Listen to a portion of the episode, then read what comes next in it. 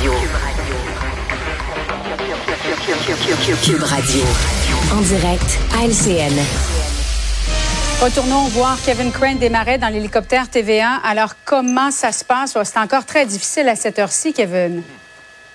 Oui, exactement. C'est dur à croire sur ces images, mais au moins, ça s'améliore sur l'ensemble du réseau routier. Je commence avec l'autoroute 25 direction sud. C'est toujours la congestion à partir de Beaubien. C'est pare-choc contre pare-choc. Ça avance tranquillement. Ça peut prendre une demi-heure pour les, les automobilistes, près d'une heure pour ce qui est des camionneurs, parce qu'ils doivent garder la voie droite. Mais pour ce qui est de souligner qu'il y a une bonne amélioration, c'est seulement rendu à moitié chemin ou est-ce que c'est euh, la congestion. Pour ce qui est du pont Champlain, on s'en est parlé un, peu tantôt. Voici des images que j'ai prises il y a quelques instants. On voit sur Maisonneuve que c'est toujours euh, euh, trois voies de large pour se rendre au pont Jacques-Cartier. C'est un peu plus compliqué dans ce secteur. Un peu plus tôt, la congestion, la, fin de la file était à Saint-Grégoire sur Papineau. Maintenant, c'est près du parc La Fontaine. Donc, espoir pour les gens qui sont près du pont Jacques-Cartier. Ça va bien pour le moment. Merci beaucoup, Kevin. C'est le moment d'aller retrouver notre collègue Mario Dumont. Bonsoir, Mario. Bonsoir. À la commission sur l'état d'urgence à Ottawa, Tamara Lynch, une des organisatrices du convoi de la liberté, a poursuivi son témoignage, puis elle a affirmé que la police ne lui avait jamais demandé de quitter le centre-ville d'Ottawa. Elle a été accusée d'avoir, euh, appelons ça, une mémoire sélective. Et si on revient à, cette semaine de, témoignages, on a entendu Steve Charland, Pat King. Mario, qu'est-ce que tu retiens de leur témoignage? Ben, deux, trois affaires. Euh, il y a certainement là, toute cette notion euh, d'avoir, euh, de, jouer un peu aux victimes, là, de se présenter en victime de tout ça. Je veux dire, ils sont les premiers responsables. Ils ont organisé une paralysie d'une ville. Ils l'ont structuré, ils l'ont organisé, etc. Alors, de se présenter en victime, ça, je trouvais ça un peu, un peu gros. bon, pour le reste, ce que fait Mme Lynch, c'est connu devant des commissions d'enquête ou autres, de, de, de, de, pas, de pas se souvenir de certaines des choses qui sont arrivées. Disons, c'est un classique. C'est sûr que c'est un peu gros là, de dire ben moi là je savais pas là qu'on voulait que, les, policiers voulaient qu'on parte ou que la ville voulait qu'on parte. Euh, disons que c'est gros, c'en est euh, grotesque. Mais pour le reste, faut bien que les gens saisissent qu'ils sont pas ces gens-là sont pas présentement c'est pas leur procès là. C'est une commission qui doit mesurer, évaluer est-ce que le gouvernement a eu raison ou pas raison de, de, de, prendre ce moyen extrême mm. qui est la loi sur les mesures d'urgence. Donc, ils ne sont que des témoins qui viennent raconter leur version des faits. C'est pas leur jugement, là. C'est leur version des faits qui va permettre à la commission, au juge Rouleau, et de d'évaluer est-ce que, oui ou non, le gouvernement Trudeau a eu raison. Par contre, c'est drôle parce que la selon firme. un sondage. Ben, c'est ça, euh, la, firme Abacus a sondé exact. Ouais, c'est ça. Et euh, là-dessus, là, dans l'idée des Canadiens déjà faite, la commission est à mi-chemin, là. Puis les deux tiers des Canadiens, puis au Québec, c'est même plus. C'est 72% au Québec des gens qui disent non, on pense vraiment. 73% des gens au Québec qui disent non, non, c'était la bonne décision. C'est ce que le gouvernement devait, Trudeau, Trudeau devait faire, utiliser la loi euh, sur les mesures d'urgence. Donc politiquement, M. Trudeau est quand même sur un terrain solide là, dans l'opinion publique Le nouveau propriétaire de Twitter, Elon Musk, a procédé à une vague de mise à pied qu'on pourrait qualifier de sauvage, Mario. Il y a plus de 50% des 7500 employés qui ont perdu leur emploi sans préavis. Connaissant la réputation d'Elon Musk, tu es étonné, étais étonné d'apprendre ça aujourd'hui?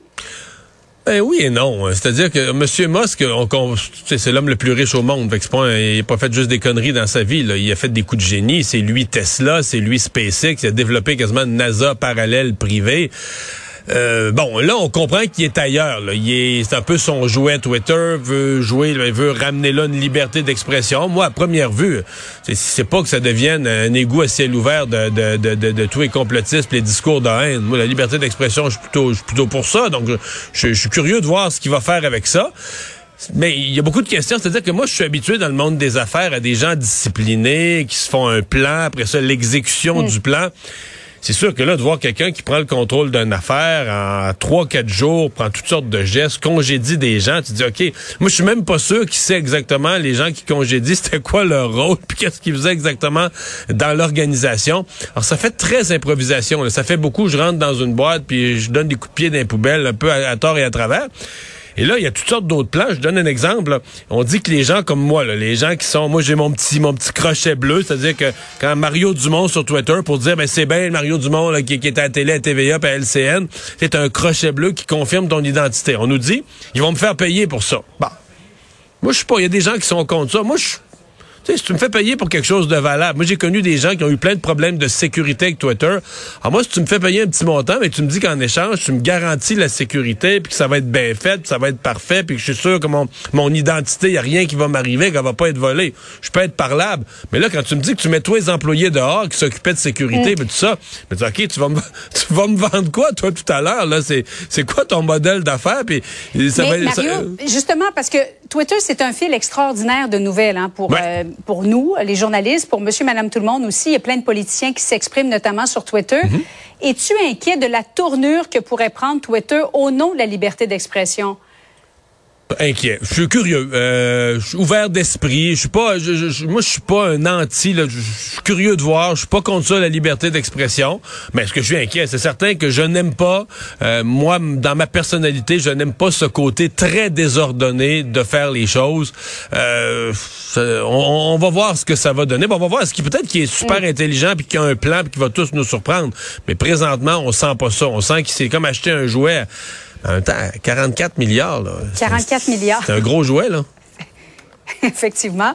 Euh, Marion, en terminant, Dominique Anglade, là, on peut dire qu'elle a une semaine euh, très, très difficile. Est-ce qu'il y a un geste, selon toi, qu'elle devrait poser d'ici la rentrée parlementaire le 29 novembre prochain? Ah, bien avant ça, là, bien avant. pas Le flottement qu'il y a eu cette semaine, ça peut plus durer. Soit Mme mm. Anglade quitte, ce que plusieurs semblent vouloir, ou soit qu'elle va sonner elle-même, elle va essayer de dire, fixer une date, avec son, son exécutif de parti, une date pour un vote de confiance. J'invente une date, la mi-juin, mettons. Et là, tu dis, là, à cette date-là, tous les membres du parti vont pouvoir s'exprimer sur mon leadership. C'est fixé, c'est clair. D'ici là, il faut que les libéraux se disciplinent. Laissez-moi travailler. Laissez-moi aller pour voir est-ce que vous me voulez ou pas comme chef encore. Puis arrêtons à pleine page d'un journaux de se tirer les uns et les autres dessus comme libéraux. Je pense qu'elle doit, si elle a encore un peu de leadership, un peu, on va dire, de, capital politique, elle doit l'utiliser pour faire un peu ce geste-là. Donc, donner une soupape de sortie pour sortir la vapeur, de dire il y a une date où mon leadership va être soumis, puis je vais respecter le résultat.